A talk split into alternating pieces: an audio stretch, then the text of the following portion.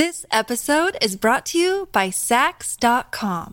At Sax.com, it's easy to find your new vibe. Dive into the Western trend with gold cowboy boots from Stott, or go full 90s throwback with platforms from Prada. You can shop for everything on your agenda, whether it's a breezy Zimmerman dress for a garden party or a bright Chloe blazer for brunch. Find inspiration for your new vibe every day at Sax.com.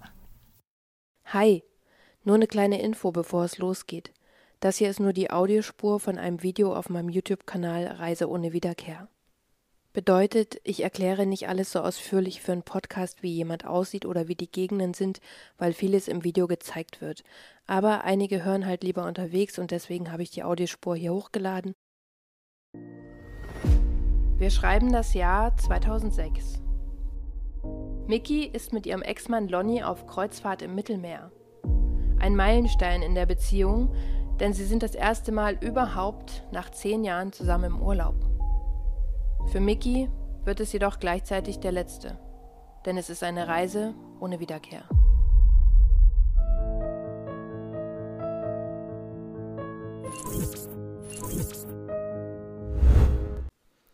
Ciao a tutti und herzlich willkommen zu einer neuen Reise ohne Wiederkehr. Ich habe heute den ersten Kreuzfahrtschiff-Fall für euch. Da gibt es ja so viele. Ich glaube, damit kann man einen kompletten True Crime-Kanal füllen. Leider Viele Fälle davon sind noch ungelöst, weil die meisten Personen, die über Bord gehen, niemals gefunden werden.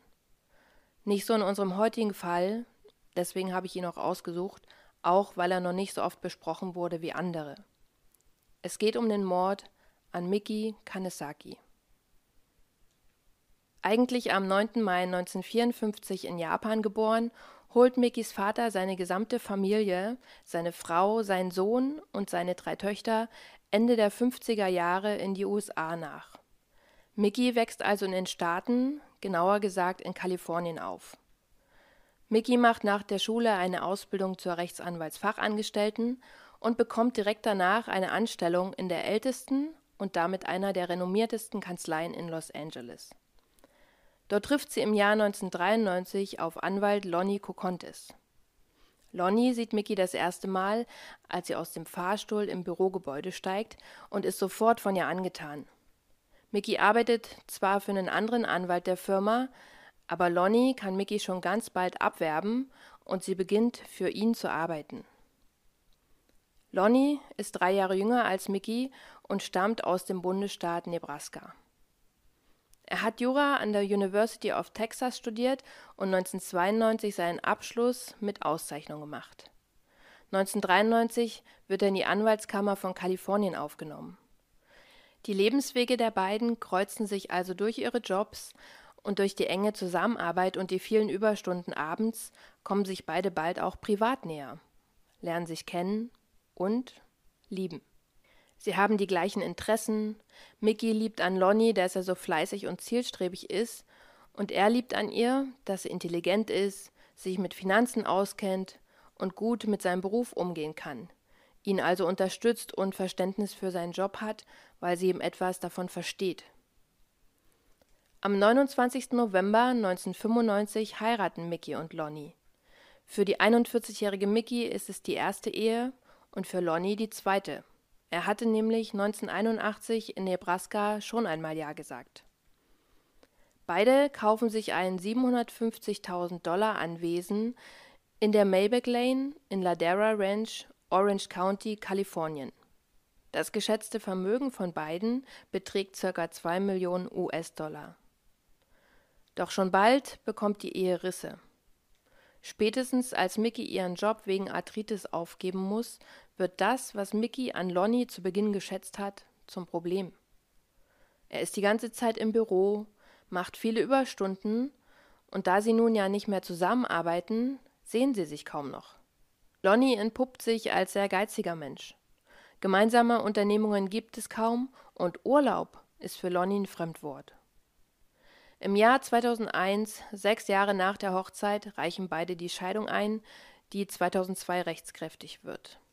Trotz Scheidung leben beide weiterhin im gemeinsamen Haus in Ladera Ranch. Lonnie hat aber zusätzlich ein Apartment in der Nähe seines Büros. Vielleicht führen sie die ganze Zeit auch eine On-Off-Beziehung, so genau weiß man das nicht. Aber im September 2005 wagen beide tatsächlich einen Neuanfang. Lonnie verspricht, ab jetzt alles besser zu machen. Er will sich mehr Zeit für Mickey nehmen, mehr mit ihr unternehmen. Und beide planen sogar am 29. November 2006 erneut zu heiraten, also an ihrem eigentlichen Hochzeitstag.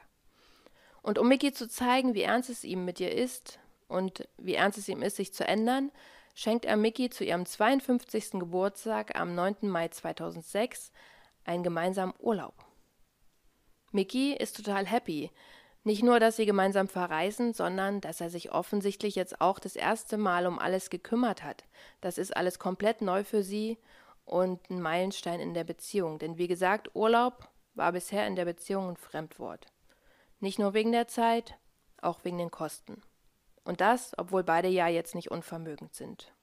Lonnie will sich beim ersten Urlaub auch nicht lumpen lassen und bucht eine Kreuzfahrt für die beiden im Mittelmeer.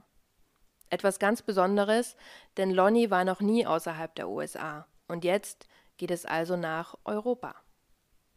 Zwei Wochen nach ihrem Geburtstag fliegen Mickey und Lonnie am 21. Mai 2006 über mehrere Zwischenstopps bis nach Palma de Mallorca und besteigen dort das Kreuzfahrtschiff am 23. Mai. Der Beginn wird auch direkt auf einem Foto festgehalten. Das Kreuzfahrtschiff namens Island Escape legt am nächsten Tag in Messina, Sizilien an. Mickey und Lonnie verbringen dort einen tollen gemeinsamen Tag auf der Insel und als das Schiff am Abend auf Sizilien Richtung Neapel ablegt, besuchen die zwei das Bordrestaurant, danach noch eine Comedy-Show und das Casino. Gegen Mitternacht, also die Nacht auf den 26. Mai, verabschieden sich beide mit einer Flasche Wein auf ihre Kabine mit Balkon. Beide haben noch mit Jetlag zu kämpfen und Lonnie nimmt deswegen eine Schlaftablette ein. Mickey entschließt sich währenddessen, gegen 1 Uhr die Kabine nochmal zu verlassen, um sich einen Tee zu holen. Es ist jetzt der 26. Mai 2006, 9.10 Uhr Ortszeit in Italien. Bei Privatdetektiv Bill Price in Florida klingelt 3.10 Uhr nachts das Telefon. Am anderen Ende der Leitung ist sein bester Freund Lonnie, der ihm aufgeregt erzählt, Mickey ist verschwunden. Bill, der noch völlig schlaftrunken ist, fragt Lonnie, Bitte was? Wo bist du überhaupt? Na, in Italien, auf dem Kreuzfahrtschiff, und Mickey ist nicht mehr da. Lonnie erzählt Bill, dass er eine Schlaftablette genommen hat, Mickey sich noch einen Tee holen wollte und er währenddessen eingeschlafen sein muss. Und als er 4.30 Uhr morgens aufwachte, war Mickey noch nicht zurück in ihrem Bett, aber ihr Licht war an. Er habe sie daraufhin überall auf dem Schiff gesucht und letztendlich gegen 6 Uhr morgens Alarm geschlagen und die Schiffscrew informiert. Mittlerweile ist das Schiff in Neapel angekommen und die Polizei von Neapel an Bord gegangen. Sie haben das Zimmer durchsucht und Lonnie natürlich befragt. Und Lonnie beschwert sich bei Bill, dass die Italiener kaum Englisch können und dass er Sorge hat, er könne deswegen falsch verstanden werden und sie wollen ihm irgendwas anhängen. Er fragt ihn deswegen, Kannst du mir so schnell wie möglich einen Flug zurück in die USA organisieren? Ich will hier so schnell wie möglich weg. Bill, der vermutet, dass sein bester Freund unter Schock steht, will ihm natürlich unter die Arme greifen und bucht für Lonnie einen Flug nach Florida für den nächsten Tag, also den 27. Mai. Lonnie packt indes seine und Mickys Sachen und verlässt das Schiff in Neapel. Ihm wird dort auch ein Hotelzimmer vom Kreuzfahrtunternehmen gestellt und er sagt der italienischen Polizei, dass er vermutet, Mickey könne schlecht geworden sein. Vielleicht hat sie sich auf dem Balkon übergeben, dann zu weit rübergelehnt und sei ins Meer gefallen. Oder ihr war schwindlig und sie hat den Halt verloren. Vielleicht ist sie aber auch selbst gesprungen, denn ehrlich gesagt war Mickey oft depressiv. Wegen ihrer Krankheit. Also an möglichen Szenarien, was passiert sein könnte, fehlt es Lonnie offensichtlich nicht. Vielleicht auch verständlich, wenn man unter Schock steht und eben eine Erklärung für das sucht, was passiert ist. Die italienischen Behörden schicken sofort die Küstenwache raus, um nach Mickey zu suchen. Sie machen Lonnie aber nicht viel Hoffnung, dass sie gefunden wird, sollte sie wirklich im Meer sein. Denn die meisten Personen, die auf offener See verschwinden, bleiben verschwunden. Für Lonnie gibt es also keinen Grund, seiner Meinung nach, in Italien zu bleiben, und so besteigt er am Morgen des 27. Mai die Maschine zurück in die USA. Er fliegt aber nicht wie von Kumpel Bill gebucht zu diesem nach Florida, sondern zurück nach Kalifornien. Bill und Lonnie haben sich durch ihre Jobs kennengelernt und sind seit mehr als zehn Jahren befreundet. Bill arbeitet ja als Privatdetektiv, ist aber eigentlich ein ehemaliger Polizist aus Washington, D.C. und hat zusammen mit seiner Frau Susan, ebenfalls Privatermittlerin, eine Detektei gegründet. Seit 1993 ermitteln die beiden für die Kanzlei, für die Lonnie arbeitet, und sind so enge Freunde geworden. Also nicht nur mit Lonnie, sondern auch mit Mickey. Auch als Bill in den 90er Jahren eine Herz-OP hatte, war Lonnie für ihn da. Nicht nur als Freund, sondern auch als Anwalt. Kurz zum Hintergrund. Bill fühlte sich vom Krankenhaus nicht gut betreut und Lonnie hat im Krankenhaus gedroht, alle zu verklagen und so weiter. Für Bill ist Lonnie also wie ein Bruder, den er nie hatte. Die verhängnisvolle Kreuzfahrt war eigentlich auch zu viert geplant, denn Lonnie hatte ebenfalls ein Zimmer für das befreundete Ehepaar gebucht. Aber Bill und Susan mussten kurzfristig absagen, weil Susans Mutter erkrankt ist. Jetzt leben sie mittlerweile in Florida und wollen eben für ihren besten Freund Lonnie da sein. Der bedankt sich auch bei Bill und Susan für das Angebot, dass er in dieser schweren Zeit bei ihnen bleiben könnte aber er sagt, er möchte eben lieber allein sein und ist deswegen nach Kalifornien geflogen. Noch am gleichen Tag, den 27. Mai 2006, entdeckt ein Forschungsschiff, das nicht Teil der Suchmannschaften ist, gegen 16 Uhr Ortszeit den Körper von Miki Kanesaki. Sie treibt 32 Kilometer vor der Küste von Vibo, Valencia. Durch die Beschreibung, die die Behörden rausgegeben haben, die Vermisste trage ein blaues T-Shirt, hellgrüne Pyjamahosen, ist dem Kapitän des Forschungsschiffs sofort klar, dass es sich hierbei um die gesuchte Person handeln muss. Wenn wir uns das hier mal auf der Karte anschauen, das Kreuzfahrtschiff war ja auf dem Weg von Messina, Sizilien nach Neapel und hier in der Höhe von Vibo, Valencia, wurde Mickey gefunden. Ein absoluter Zufall. Nur ein paar Stunden nach dem Auffinden von Mickey klopft das FBI auch schon an Lonnies Tür. Denn die sind immer dann zuständig, wenn eine Person im Ausland auf mysteriöse Weise verschwindet oder zu Tode kommt. Lonnie ruft daraufhin Kumpel Bill wieder an und sagt, das FBI ist hier, was soll ich denn jetzt machen? Und Bill fragt, wie, was sollst du machen? Deren Fragen natürlich beantworten. Wir wollen doch alle wissen, was mit Mickey passiert ist, oder? Pass auf, Lonnie. Am besten, du engagierst Susan offiziell als deine Ermittlerin und ich höre mich bei meinen Kontakten beim FBI um. Susan und ich ermitteln dann zwar beide für dich, aber wenn du mich offiziell engagierst, erfahre ich eben nichts von meinen Kontakten beim FBI. Lonnie erzählt dem FBI also alles, was er Bill schon über die letzte Nacht an Bord berichtet hatte und zieht sich außerdem freiwillig aus, um zu zeigen, dass er keine Kratzer oder Kampfspuren am Körper hat. Das FBI hat ihn weder dazu aufgefordert noch gebeten, aber dankbar machen sie Fotos von seinem Körper. Sie finden sein Verhalten merkwürdig, vor allem, weil er überhaupt nicht betroffen vom Tod seiner Ex-Frau scheint, obwohl er es ja auch gerade erst erfahren hat. Das FBI beginnt daraufhin, seine Vergangenheit zu beleuchten, und sie finden so allerhand Sachen über Lonnie raus. Ehrlich gesagt weiß ich nicht so recht, mit was ich zuerst anfangen soll. Vielleicht damit, dass Lonnie Anfang der 80er Jahre drei Jahre im Gefängnis saß in Nebraska, wegen Raubes und wegen Drogenbesitzes.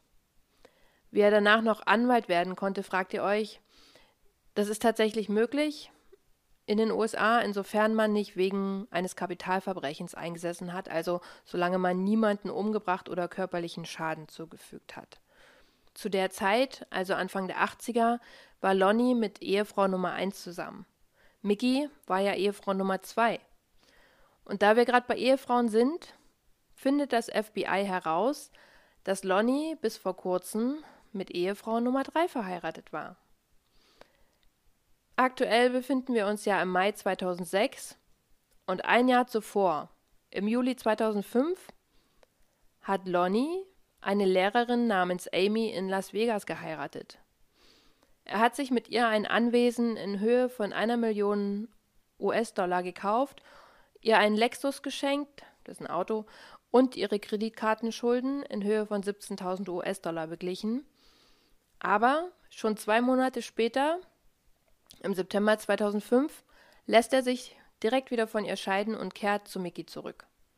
Das FBI findet außerdem heraus, dass Mickey sowie Lonnie sich im Dezember 2005 gegenseitig in ihren Testamenten als alleinige Begünstigte einsetzen. Klingt doch nach einem Motiv, oder? Das denkt sich auch das FBI und befragt Ehefrau Nummer 3, Amy. Amy erzählt, dass sie und Lonnie sich im Jahr 2002 über eine Online-Dating-Plattform kennengelernt haben und seitdem eine Beziehung führen, die dann eben in der Hochzeit im Juli 2005 gipfelt. Doch zwei Monate später steht auf einmal Mickey vor der Tür. Lonnie habe stundenlang vor dem Haus mit Mickey gesprochen. Danach hat er direkt seine Sachen gepackt und sei zu Mickey zurückgekehrt. Und ihre Vermutung ist, dass Mickey etwas gegen Lonnie in der Hand hatte und er deswegen zu ihr zurück ist. Das ist aber noch längst nicht alles, denn das FBI ermittelt außerdem, dass Lonnie im Jahr 1999 eine sexuelle Beziehung mit einer 15-Jährigen gehabt haben soll, woraufhin ihm erstens eine Anklage drohte und er zweitens von seiner Kanzlei gefeuert wurde. Aufgrund der drohenden Anklage hat Lonnie, ganz der Sparfuchs, sich überlegt, wenn ich nichts besitze, kann auch keiner Geld von mir fordern. Lonnie und Mickey lassen sich deswegen scheiden und übertragen alle Besitztümer auf Mickey. Zu der Klage kommt es letztendlich nicht, denn anscheinend ist Lonnie auf einen Sex-Scam reingefallen, also nicht nur er, sondern auch viele andere in Kalifornien, und beweisen konnten das, seine besten Freunde, Privatermittler Bill und Susan, die genau ermittelt haben, wann Lonnie zu welcher Zeit wo war und konnten somit ausschließen, dass er nicht wie behauptet beim Sexdate mit einer 15-Jährigen in Pasadena gewesen ist.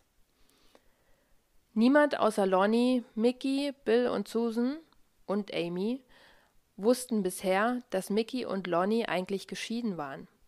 Denn sie haben ja auch weiter gemeinsam in einem Haus gelebt und waren nur auf dem Papier geschieden. Also für ihre Familie, für Mickys Familie ist das die Scheidung komplett neu. Mit dem Unterschied, dass Lonnie offensichtlich ab 2002 ein Doppelleben mit Amy geführt hat. Ab wann Mickey dahinter gekommen ist, weiß man nicht. Vielleicht im September 2005, als Lonnie zu ihr zurückgekehrt ist. Aber Amy erzählt auch, dass der Kontakt mit Lonnie nie abgebrochen ist und sie sich zwischen September und Mai also bis zur Kreuzfahrt, weiterhin gesehen haben und Lonnie auch direkt von Italien aus zu ihr geflogen ist. Das FBI findet außerdem Unterlagen, mit denen Lonnie Mickey gerichtlich zwingen wollte, das Haus in Ladera Ranch zu verkaufen, damit er die Hälfte des Geldes bekommen kann. Die Anhörung dazu sollte im November 2005 stattfinden, da aber weder Lonnie noch Mickey damals vor Gericht erschienen sind, wird der Antrag fallen gelassen. All das, was das FBI jetzt rausgefunden hat, wusste Kumpel Bill bereits, bis auf die Kleinigkeit mit Amy. Er weiß jetzt also, dass Lonnie nicht nach Kalifornien geflogen ist, von Italien aus, um für sich zu sein, sondern weil er zu Amy wollte. Und er sagt zu seinem besten Freund, wie verdächtig kann man sich eigentlich machen? Und ob er sich nicht gleich eine Zielscheibe auf die Stirn malen will. Dennoch glaubt Bill fest an die Unschuld seines besten Freundes. Das ändert sich auch nicht durch den Autopsiebericht, den die italienischen Behörden am 16. Juni 2006 veröffentlichen. Mickey hat Blutungen in den Augen, außerdem ein stumpfes Schädeltrauma, Blutergüsse am Hals, am Oberkörper und an den Handgelenken, die darauf schließen lassen, dass sie zu irgendeinem Zeitpunkt gefesselt wurde. Der Gerichtsmediziner stellt außerdem fest, das mit einem festen Gegenstand wiederholt auf ihren Schädel eingeschlagen wurde. Danach wurde sie stranguliert und über Bord geworfen.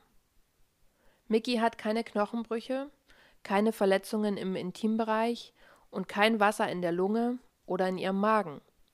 Sie hat also weder Wasser eingeatmet noch geschluckt. Bedeutet, Mickey war bereits tot, als sie ins Meer stürzte. Ihr Mageninhalt deutet darauf hin, dass sie kurz nach der Nahrungsaufnahme gestorben ist und ihr Körper hat sich wohl 36 bis 42 Stunden im Meer befunden. Im Urin lassen sich weder Alkohol noch Schlafmittel nachweisen. Die Todesursache lautet mechanischer Erstickungstod durch Strangulation. Mit anderen Worten, es war Mord. Das sieht natürlich alles nicht gut aus für Lonnie, aber wer kann es ihm beweisen? Bill und Susan wollen wie auch schon im Jahr 1999 Lonnies Unschuld beweisen und begeben sich deshalb im August 2006 auf das gleiche Schiff. Sie inspizieren die Kabine, in der Lonnie und Mickey waren, sie sprechen mit dem Kapitän und sehen sich außerdem auf dem Schiff um, an welchen Stellen Mickey hätte überall ins Wasser fallen können, außer vom Balkon. Dazu muss man wissen, dass die Island Escape keineswegs ein typisches Kreuzfahrtschiff ist. Eigentlich war das mal eine ganz normale Fähre, die 1981 gebaut wurde und dann zehn Jahre später, 1991, ein bisschen mit einem Pool aufgepeppt wurde und anderen Dingen ausgestattet, damit sie eben als Kreuzfahrtschiff fungieren kann. Böse Zungen nennen die Island Escape auch Kreuzfahrtschiff für Arme. Das Wichtige daran ist aber, dass so eine Fähre natürlich deutlich anders gebaut ist als ein Kreuzfahrtschiff. Es gibt keine Ober- oder Unterdecks, auf die man fallen kann, sondern jedes Kabinenfenster führt direkt runter ins Wasser. Balkone gibt es ja auf so einer Fähre auch nicht, denn die ist gar nicht zum lange Verweilen ausgelegt, sondern ja nur für kurze Überfahrten gedacht. Und beim Umbau 1991 wurden jedoch an einige wenige Zimmer Balkone rangebracht die dann dementsprechend auch direkt über dem Wasser sind. Und Lonnie hat bei seiner Buchung darauf bestanden, ein Zimmer mit Balkon zu bekommen. Die italienischen Behörden stellen recht schnell ihre Ermittlungen ein, denn ihr einziger Verdächtiger ist längst abgereist. Und konkrete Beweise haben sie ohnehin nicht. Das FBI hingegen lässt nicht locker, denn sie finden, hier gibt's einfach zu viele Alarmglocken. Aber konkrete Beweise haben auch sie nicht um Lonnies Unschuld zu beweisen, denn Bill und Susan sind weiterhin davon überzeugt, sie kennen den Mann seit über zehn Jahren, sie wissen, wie lieb er zu ihren Hunden ist und sind einfach der Meinung, ein Mensch, der Tiere liebt, kann kein skrupelloser Mörder sein. Und so hat Bill die Idee, Mensch, Lonnie, mach doch einen Lügendetektortest, um deine Unschuld zu beweisen und dem FBI, also damit das FBI endlich Ruhe gibt. Er sagt, er hatte einen alten Kumpel bei der Polizei, der ihn vernehmen würde, und dann können sie das alles ohne großes Tamtam hinter sich bringen. This episode is brought to you by Sax.com. At Sax.com, it's easy to find your new vibe. Dive into the Western trend with gold cowboy boots from Stott, or go full 90s throwback with platforms from Prada. You can shop for everything on your agenda Whether it's a breezy Zimmerman dress for a garden party or a bright Chloe blazer for brunch, find inspiration for your new vibe every day at Sax.com. Hey, it's Kaylee Cuoco for Priceline. Ready to go to your happy place for a happy price? Well, why didn't you say so? Just download the Priceline app right now and save up to 60% on hotels. So, whether it's Cousin Kevin's Kazoo concert in Kansas City, go Kevin, or Becky's Bachelorette Bash in Bermuda, you never have to miss a trip ever again. So, download the Priceline app today. Your savings are waiting. Go to your happy place for a happy price. Go to your happy price, Priceline. Es ist jetzt Oktober 2006, fast ein halbes Jahr nach der Tat. Lonnie hat die Überführung von Mickey bezahlt und die Beerdigung übernommen und einen Grabstein für sich und Mickey angefertigt. Also wenn ihr mich fragt, sieht seine Seite ein bisschen zerkratzt aus, kann aber auch Einbildung sein. Lonnie hat direkt nach der Beerdigung das gemeinsame Haus in Ladera Ranch verkauft und er hat sich außerdem eine Versicherungssumme von 12.000 US-Dollar vom Kreuzfahrtschiff eingestrichen. Er lebt jetzt in Florida, um sich um seinen kranken Vater zu kümmern. Ist also im gleichen Bundesstaat wie Kumpel Bill und stimmt deshalb dem Lügendetektortest zu. Bills Freund Mike führt das Gespräch mit Lonnie und stellt ihm elf Fragen, die insgesamt dreimal wiederholt werden. Darunter Fragen wie Haben Sie Mickey getötet? Oder Waren Sie anwesend, als Mickey starb? Das Ergebnis ist das Gegenteil von dem, was Bill gedacht hat. Mike nimmt Bill zur Seite und fragt Sag mal, steckst du da etwa mit drin? Und Bill entgegnet verwirrt Verzeihung? Und Mike entgegnet wieder, der Typ ist gnadenlos durchgefallen. Bill sagt, du machst doch Witze. Und Mike antwortet wieder, nein, mache ich nicht. Aber der Typ fand es anscheinend witzig zu sagen, ich habe sie an den Knöcheln gepackt und übers Geländer geworfen.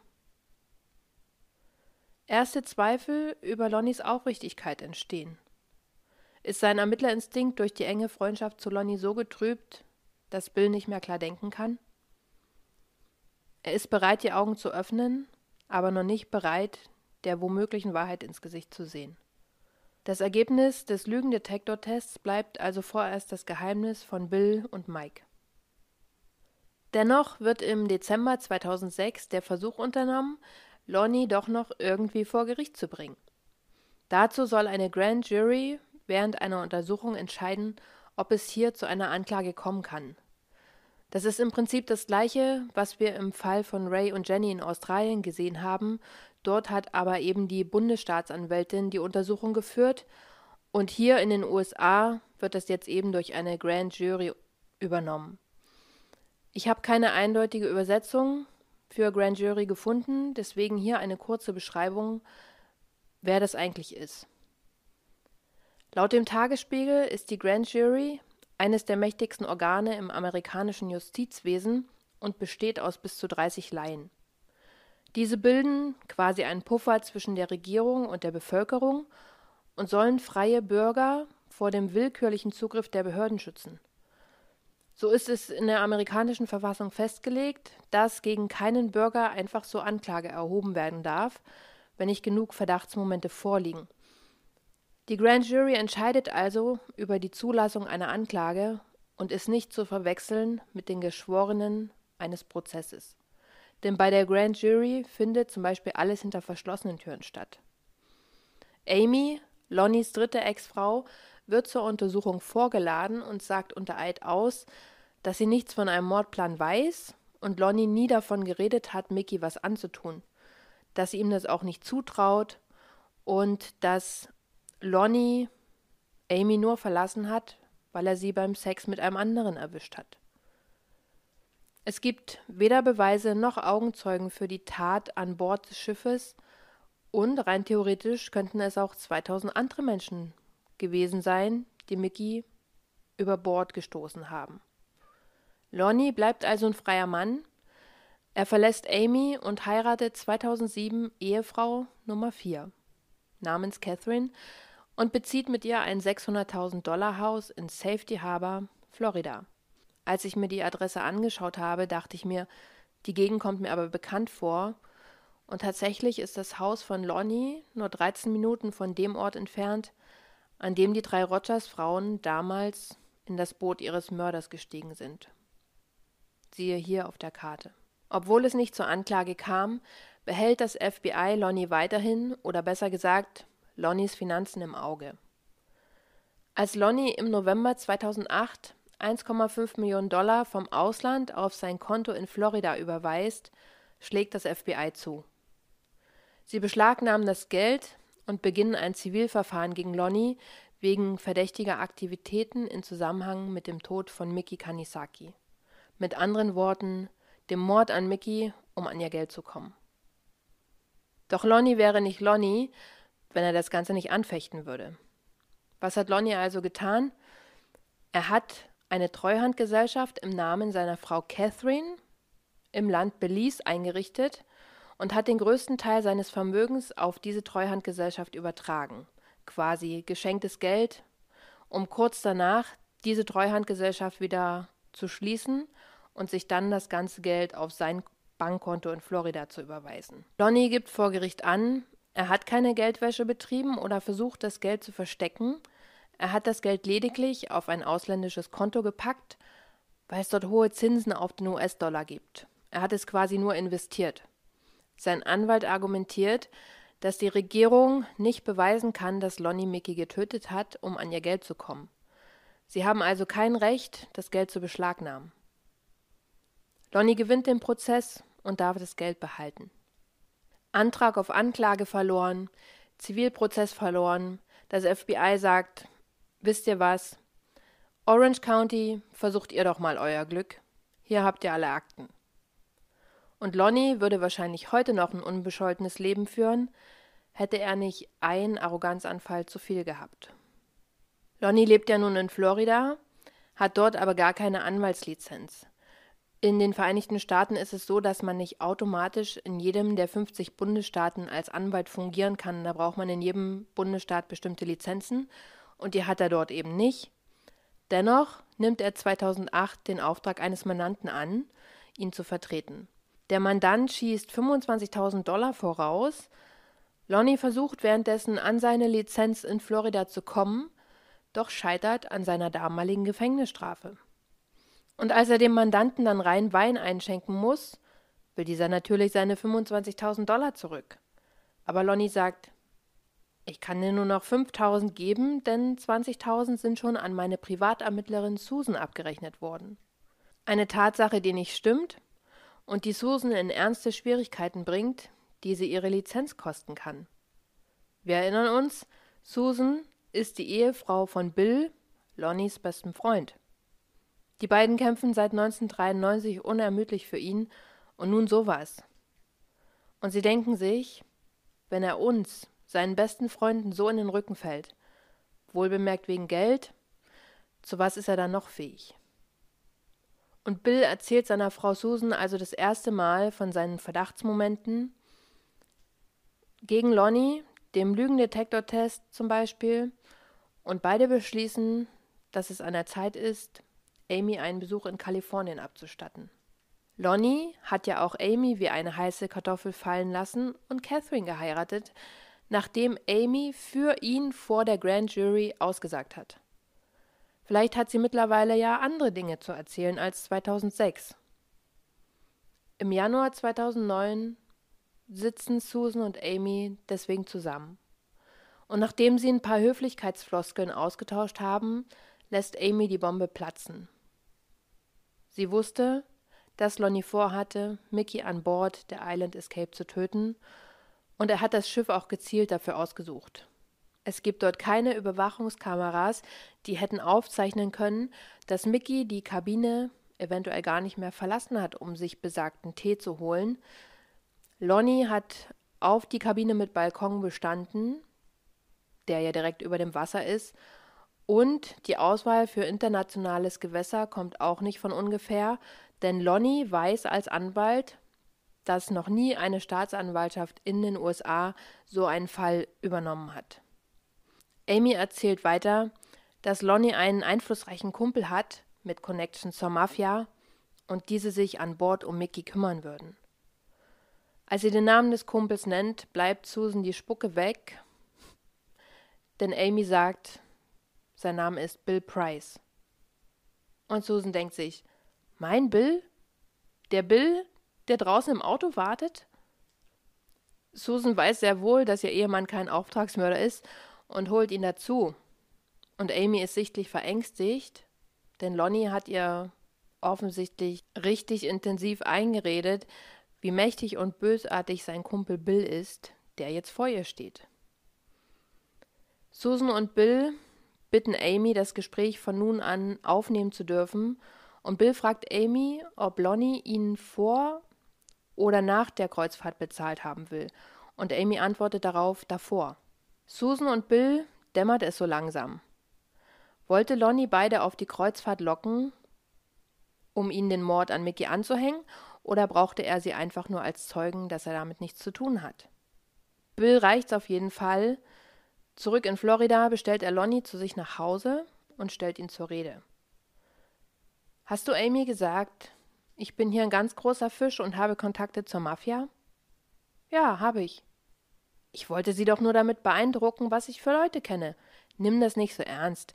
Ihr glaubt eh niemand, denn schließlich hat sie schon mal unter Eid gelogen. Bill aber beendet die Freundschaft an dieser Stelle und sagt zu Lonnie, dass er alles auf Tonaufnahme hat und diese nun ans FBI weiterreicht. Liebe Leute, bitte nicht machen, bestellt weder jemanden zu euch nach Hause, den ihr wegen einer Straftat zur Rede stellen wollt, und sagt schon gar nicht, dass ihr Beweise habt, die ihr jetzt an die Polizei weitergebt oder sowas. Sowas endet meistens, naja, im nächsten Mord.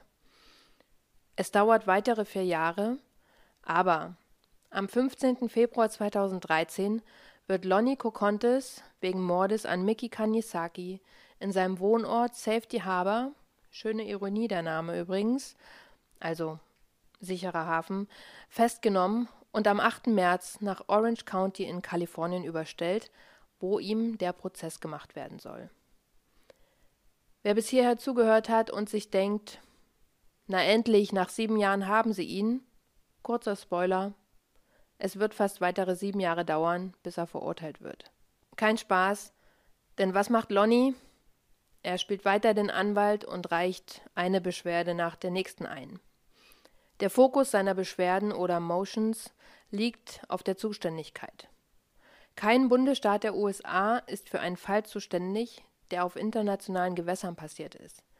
In dem Fall hier kann Italien eine Anklage erheben und maximal das Land, unter dessen Flagge das Schiff fährt, also in dem Fall die Bahamas. Aber kein Bundesstaat in den USA kann laut Lonnie gegen ihn Anklage erheben. Und die Frage über die Zuständigkeit zieht sich über mehrere Jahre hin wird von einem Richter bewilligt, vom nächsten wieder überstimmt, bis nach eingehender Prüfung der US-amerikanischen Verfassung etabliert wird, dass Lonnie aufgrund dessen in Kalifornien angeklagt werden kann, weil er zwar das Verbrechen dort nicht begangen hat, aber er hat es dort geplant und vorbereitet. Und nicht zuletzt hat er in Orange County, also dem Wohnort von ihm und Mickey, die Tickets für das Kreuzfahrtschiff gekauft. Er kann also dort auch angeklagt werden. Lonnie, der ja im Gefängnis sitzt und dessen Zelle abgehört wird, sagt zu seinem Zellenkumpel, dass die ermittelnde Staatsanwältin übergeschnappt ist. Denn Zitat Niemand hätte bisher seine Karriere riskiert, so einen Fall anzunehmen, und kein Bundesstaat war jemals so dumm zu glauben, dass er die Gerichtsbarkeit dafür hat. Sie, also die Staatsanwältin, ist gefährlich und arrogant, aber vielleicht bin ich auch arrogant hier und sie hat recht. Wenn das so sein sollte, bin ich in echten Schwierigkeiten. Zitat Ende. Die Hauptzeugin der Anklage soll natürlich Amy werden, die alles über Lonnie und Mickey weiß. Das ist wohl auch Lonnie bewusst, denn im Februar 2014, ein Jahr nach seiner Inhaftierung, meldet sich ein Gefängnisinsasse bei seinem Anwalt und sagt aus, dass Lonnie seine Ex-Frau töten lassen will. Polizei und Staatsanwaltschaft spielen mit. Das ist auch der Grund, warum Lonnies Zelle dann abgehört wird und eben das Zitat über die Staatsanwältin rauskommt. Der Insasse vermittelt Lonnie also einen Kontakt nach draußen. Dieser nennt sich Greg und ist natürlich ein verdeckter Ermittler. Aber Lonnie ist ja auch nicht komplett bescheuert.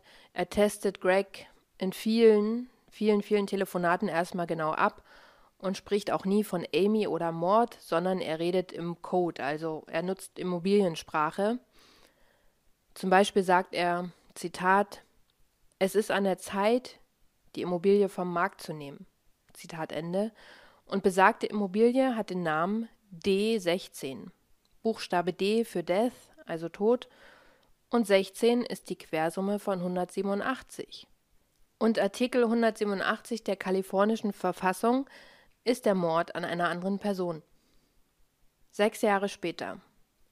Es ist jetzt Donnerstag, der 6. Februar 2020 und Lonnie Cocontes steht 14 Jahre nach der Tat endlich vor Gericht. Doch was passiert einen Monat später im März 2020?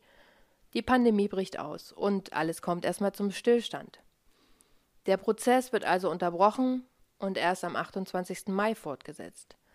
Das ist wieder Grund genug für Lonnie, den nächsten Antrag auf Abbruch des Verfahrens einzureichen, denn nach zehn Wochen Pause könne sich kein Juror mehr an das Gesagte erinnern Und es wäre ja nachteilig für ihn.